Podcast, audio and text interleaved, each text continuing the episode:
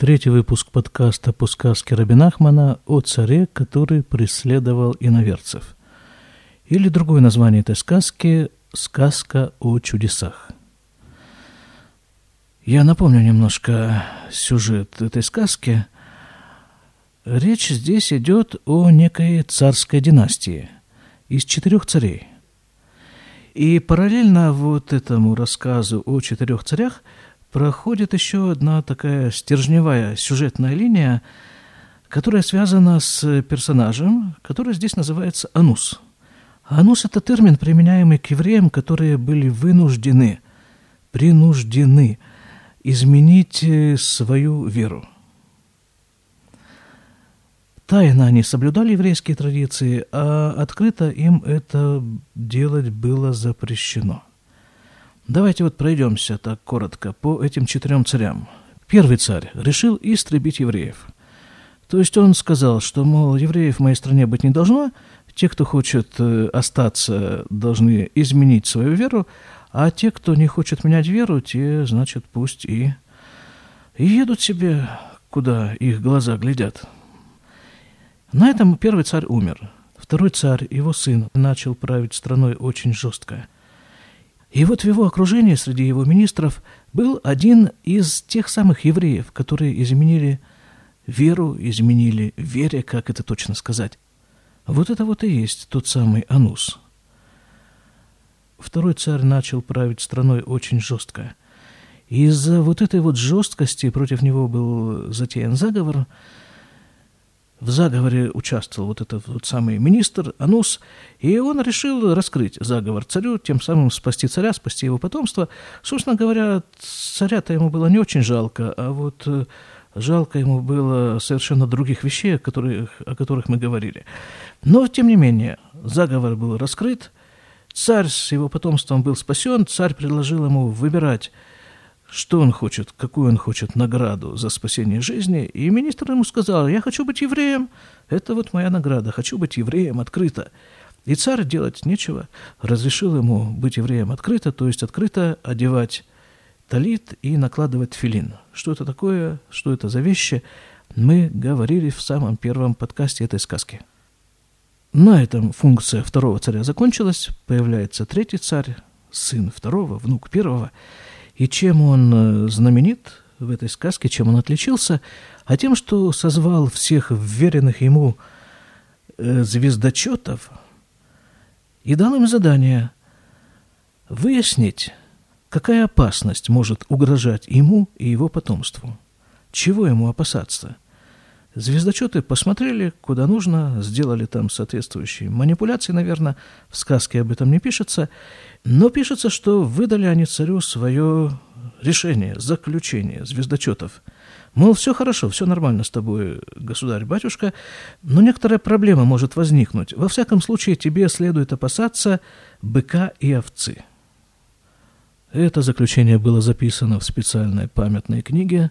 На этом третий царь умер, появляется четвертый царь. Четвертый царь, прочитав запись памятной книги, решил для начала извести всю вышеперечисленную скотину, то есть быков и овец в своем государстве. Приказал, сделали. Дальше. Этим затеи царя не ограничились. Он решил сделать еще одну вещь такую – захватить весь мир без войны. Для этого он создал такого металлического истукана, сделанного из разных э, металлов. Там была особая технология, как э, как извлечь из этого истукана пользу, и с помощью этого он... Колдовство, какой-то вид колдовства. С помощью этого всего царь все-таки сумел захватить весь мир и прибрать к рукам большое богатство, но была там такая одна небольшая особенность в использовании этой технологии. Нужно было всех высокопоставленных особ этого государства сместить с их должностей – а наоборот, не вот эту чернь, как бы ее возвысить, поднять. Сделать такой переворот. Если он, уже, он сделал переворот вот в управлении миром с помощью этого металлического истукана, то это могло работать только если он сделает переворот в, э, как это называется, в кадровой политике. Вот, да, кадровая политика – Потому что, вы же помните, да, кадры, кадры у нас решают все. И в ходе выполнения этих кадровых перемещений, вот на, этом, на это обратите внимание, на этот эпизод, четвертый царь опять отобрал у нашего еврея его привилегию быть евреем открыто. И он опять сделался анус, то есть евреем, который вынужден, принужден отойти от своей веры. Вот здесь вот мы с вами в прошлый раз и остановились. Продолжим. Памахат шахава мелех лишон вараа бехалом шеашамаим заким. Как-то однажды пошел царь спать и увидел сон, и во сне увидел, что небо чистое. Понимаете, вот э, когда человек э, не спит, то он, как правило, занят вот этой суетой, а тем более царь, у царя, наверное, своя царская суета. Ее, наверное, не меньше, как минимум, чем у любого другого человека. И он целиком ей поглощен, а какие-то вещи настоящие, скажем так, заслоняются этой суетой, этой текучкой, да, это называется текучкой. Не видно их, эти настоящие вещи. Но занят мозг человека и весь его организм э, с какими-то какими э, второстепенными вещами. Но иногда, часто во сне, бывает так, что вот этот вот э, занавес, занавес повседневности, рутины – он э, чуть-чуть приоткрывается, и человеку становится видно, что находится там, что происходит на самом-то деле. И вот эту вот э, ситуацию Рабин Ахман и называет здесь «чистое небо», то чистое небо, которое увидел царь во сне. Варако ляшный масар мазалет, и он увидел все двенадцать созвездий, ורעש שור ושה שיש בין המזלות, הם משחקים ממנו. И он увидел, что бык и овца, созвездие имеется в виду э, бык и овен, они смеются над ним. Вейкица быка с гадоль у невхад меод, и он скочил в страшном гневе и страшном страхе. Вецивали Ави Эцефера Зихронот, и он приказал принести ему памятную книгу. Вера Катувбо Ше Аль Ядей Шор Васе Е Нихрадзар О. И он увидел там страшную запись, что с помощью быка и овцы будет уничтожено его потомство. Помните, звездочеты это они не зря потрудились. Так а как же, на минуточку, во всей стране нет ни одной овцы, ни одного быка. Как, что, в, в чем дело? Говорит, думает, наверное, себе царь. Об этом здесь не написано так. Это некоторые догадки, некоторые попытки проникновения в голову и в мысли царя. Вы нафалялах пахат гадоль, и напал, напала на него дикая паника – Потому что ведь написано, тут еще и сон такой приснился. «Высипе ля малька». Ну и кому он рассказал, как вы думаете? Царицы, супруги своей царственной. «Вы нафалялея ва альбанея гамкен пахат гадоль». И напала паника на нее и на ее детей. Почему-то написано на ее детей. Ватипа эмру хоме од. Его... Это в Торе написано, вот когда такая же примерно ситуация случилась с фараоном, когда он увидел там страшные сны, то э, типа Эмаруах, это мудрецы пояснили так, что как бы вот его душа то покидала тело, то возвращалась, то покидала, то возвращалась. От страха. Выкарали коль, а под рейхалумот. Ну и что дальше? Ну, естественно, он зовет всех, каких только можно, толкователей снов. Выкулихад, а я путыр ли отсмо? Влюякулан нихнас базнав. И каждый из этих звездочетов, он давал свое решение этого сна.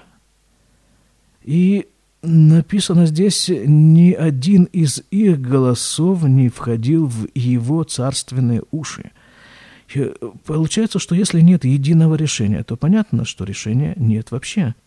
А это, как вы понимаете, ни в каком случае не успокаивало царя. Вынафаляля в пахот гадоль меот, и еще больше усилился его страх.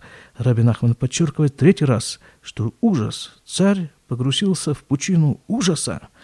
Ува эляв хахам и хад, вы амарлю. И тут приходит к нему один мудрец и говорит ему, «Шиешло кабалями авив». У него есть некое знание, полученное им от отца. היות שיש 365 מיני תהלוכות השמש. Есть, говорит мудрец, 365 путей, по которым ходит солнце. ויש מקום שכל השלוש מאות ושישים וחמישה מיני תהלוכות השמש מזריחים לשם. И есть такое место, которое освещается всеми 365 путями, по которым ходит солнце. Видимо, речь идет о таком месте, в котором всегда светит солнце, по какому бы пути оно ни шло. 365 путей, это понятно, 365 дней, да? И каждый день, он, он ведь э, совершенно отдельный день. Человек просыпается утром, как совершенно новое создание. Он проживает этот день и засыпает вечером. И в еврейских источниках написано, что сон – это одна шестидесятая часть смерти. То есть он как бы на одну шестидесятую часть умирает, засыпая ночью. И потом опять рождается утром. Но есть какое-то одно место, которое является общим для всех этих дней, всех дней жизни человека, всех дней жизни года, какая-то центральная точка существования человека, которая всегда освещена солнцем. Очень часто в еврейской традиции солнце уподобляется Богу. Не в том смысле, не дай Бог, что солнце является Богом, а аллегорически. Источник света, источник тепла, источник жизни, в общем-то. Вышам Гадель Шевет Барзель, и там растет металлический жезл, продолжает мудрец.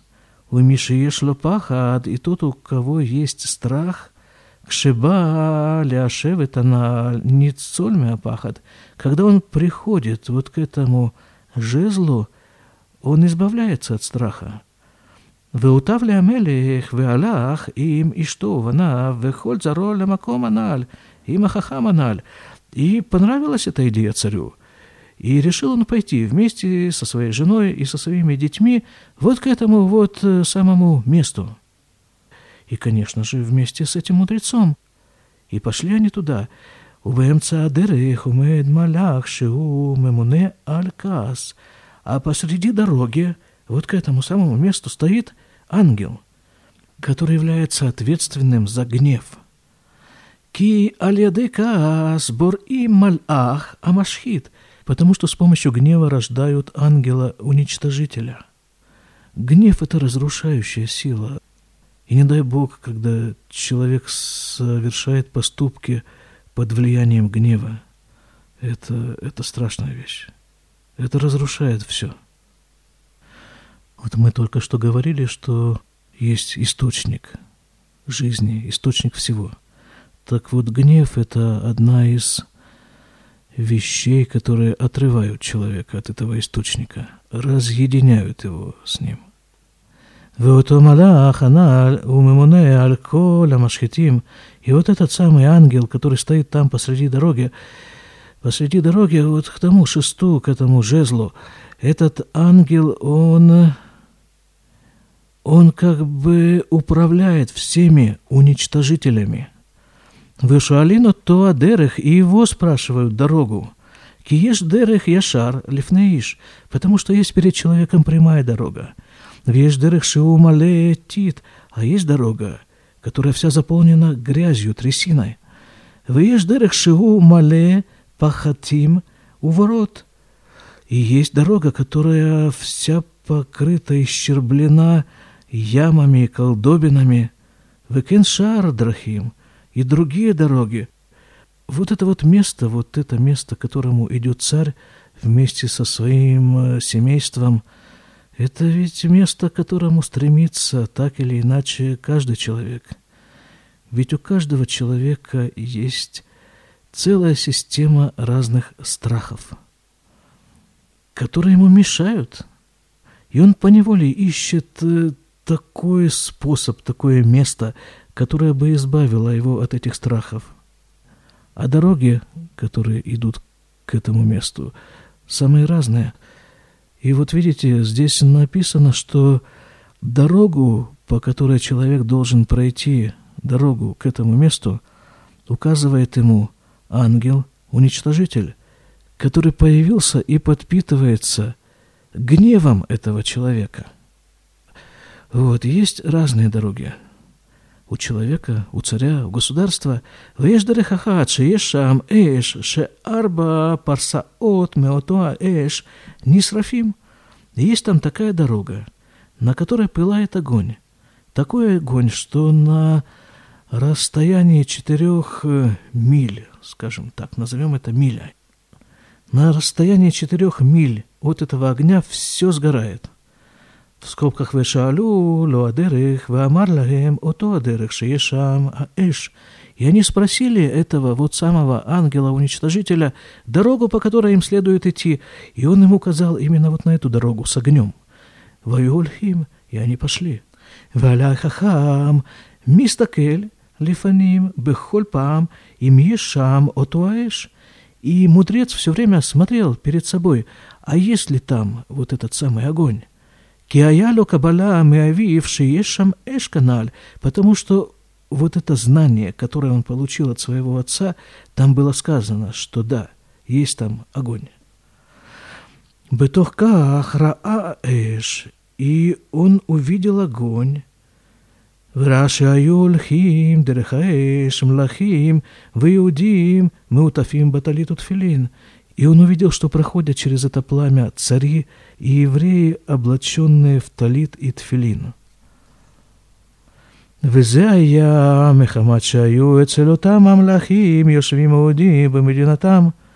И это было потому, что цари проходили через это пламя, потому что жили в их государствах евреи. Алкен היו יכולים ללך דרך האש, поэтому они могли пройти через пламя. ואמר החכם למלך, и сказал мудрец царю.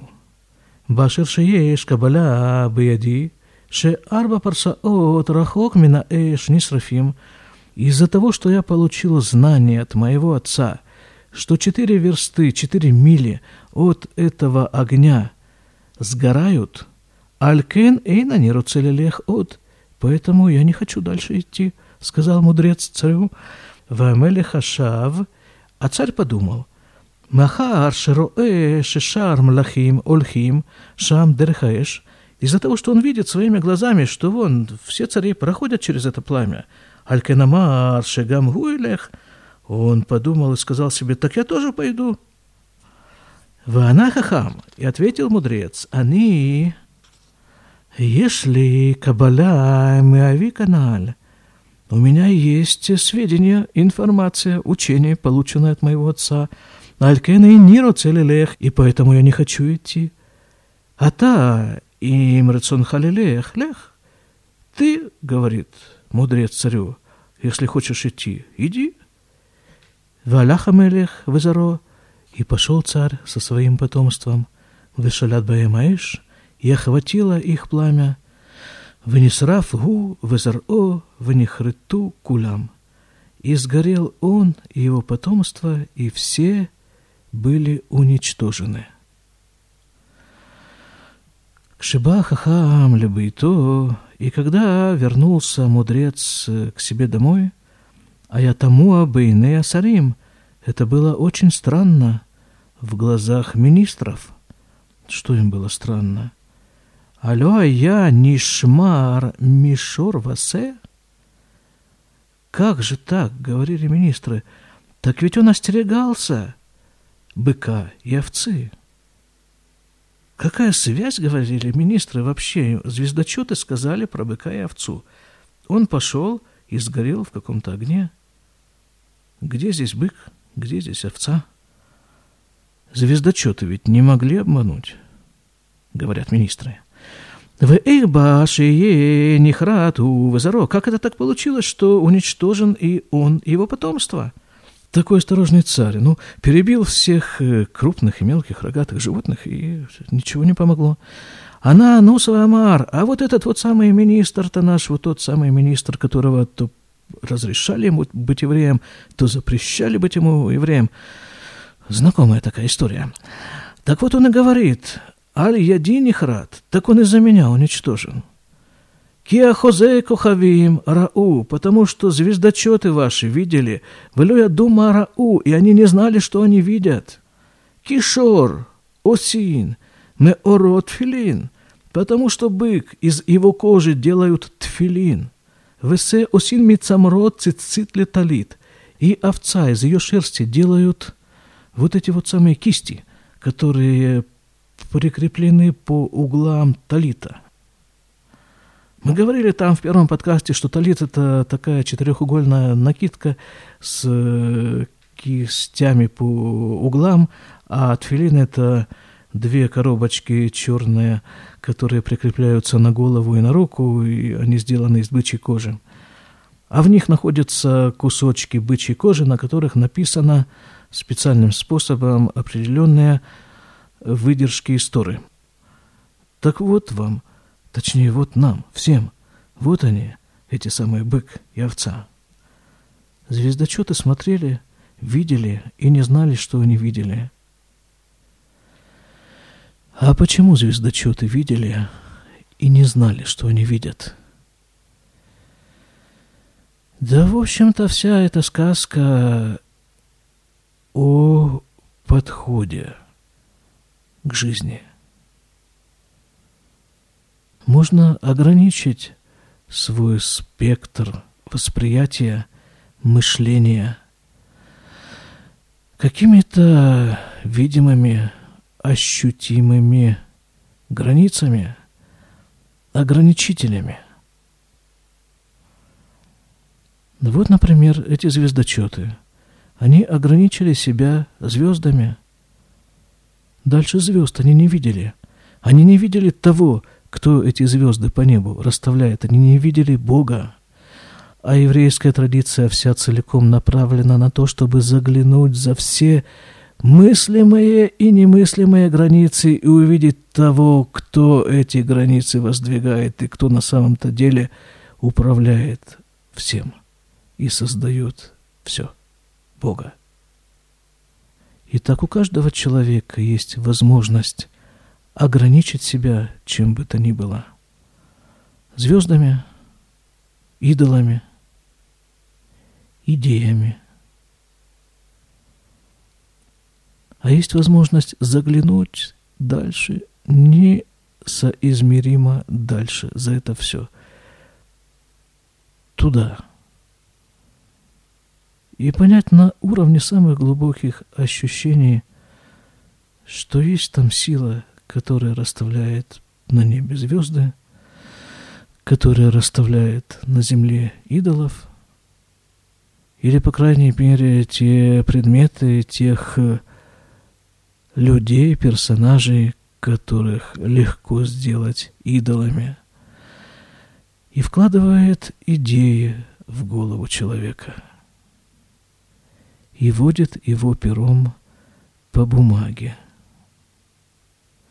Даже вот эти вот сказки Раби Нахмана, которые мы с вами читаем, ведь Раби Нахман изначально не предлагает их в качестве ограничителя, а наоборот, в качестве некой, некоего телескопа какой-то, подзорной трубы, просто дающего возможность человеку через эти сказки разогнаться и заглянуть вот туда, в те пространства, те бесконечные пространства, в которых,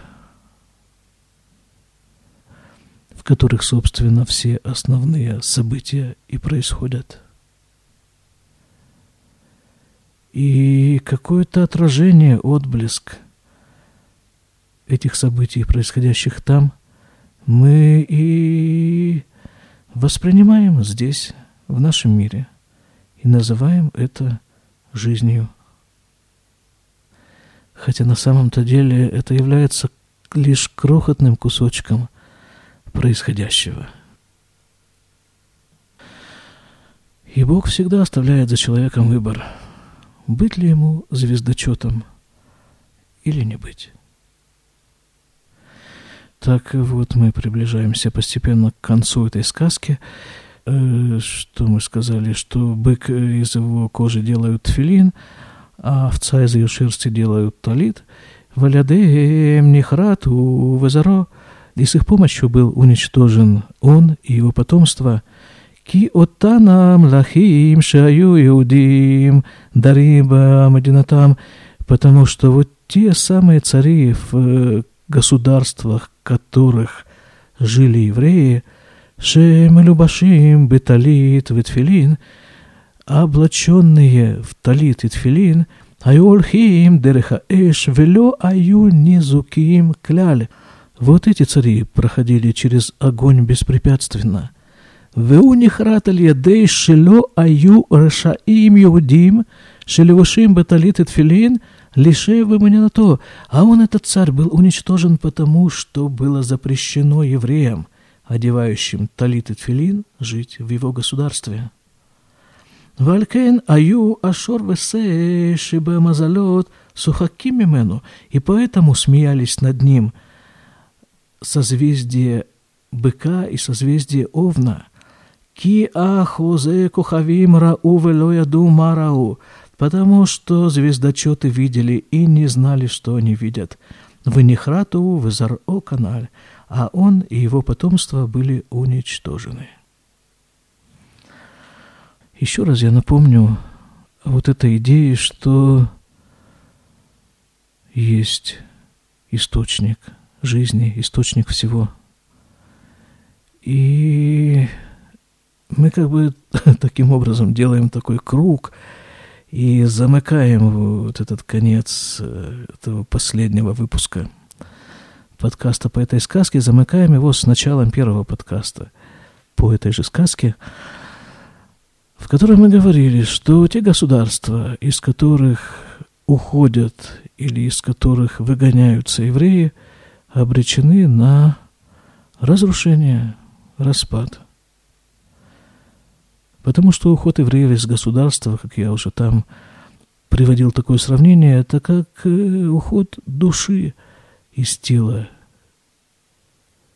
А телу без души ничего другого не остается, как э, распад. Потому что именно душа – это то, что соединяет тело с источником всего, с Богом. И только эта связь и дает ему возможность существовать. Будьте здоровы. Всего вам самого-самого-самого доброго. До свидания.